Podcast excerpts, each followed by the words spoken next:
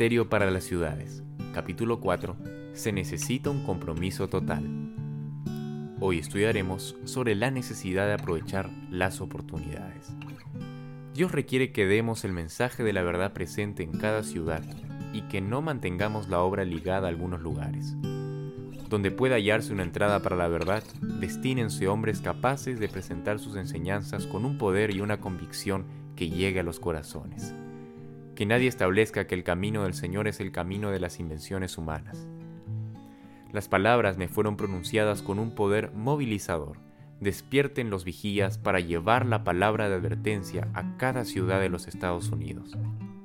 No estén encima de las iglesias para repetir una y otra vez las mismas verdades a la gente, mientras las ciudades quedan en la ignorancia y el pecado sin ser advertidas ni trabajadas. Pronto el camino quedará obstruido y estas ciudades se cerrarán al mensaje evangélico. Despierten los miembros de iglesia con el objeto de poder unirse para hacer una obra definida y abnegada. Dios pregunta, ¿por qué no hay monumentos establecidos para mí en las ciudades? ¿Qué podemos decir en respuesta? la obra descuidada de nuestras ciudades da testimonio de la falta de energía cristiana entre los creyentes. Despertemos todos a la necesidad de establecer misiones cristianas en las ciudades, que los obreros de Dios entren por las puertas que Él ha abierto para ellos.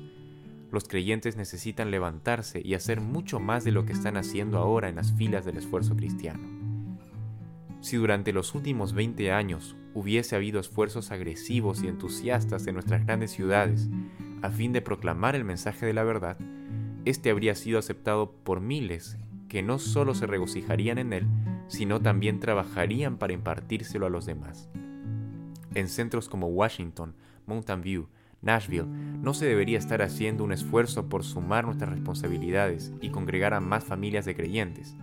Más bien, nuestros hermanos en estos lugares tendrían que estudiar cómo trasladarse y establecer centros de influencia en lugares donde se necesita hacer obra.